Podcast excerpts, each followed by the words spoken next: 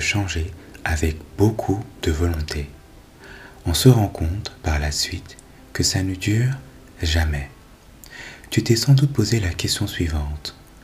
Comment se fait-il qu'avec toute la volonté du monde, je n'arrive pas à changer mes mauvaises habitudes? Je pense que ton environnement n'est tout simplement pas adapté au changement que tu souhaites entreprendre. Ainsi, il y a un conflit entre qui tu souhaites devenir et ton environnement. Le célèbre Les Brown a dit Si tu fréquentes neuf perdants, bientôt tu seras le dixième. Ça signifie que ton environnement influence différentes parties de ta vie.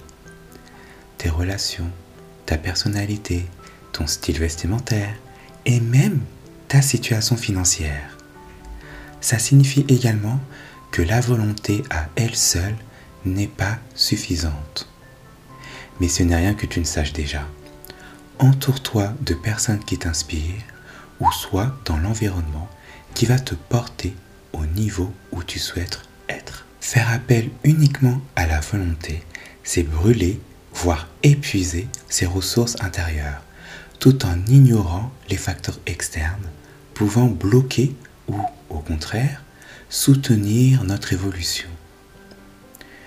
Comment changer son environnement? 1. Fais une liste des 5 à 10 personnes que tu vois le plus souvent et sépare-toi de ceux qui te tirent vers le bas. 2.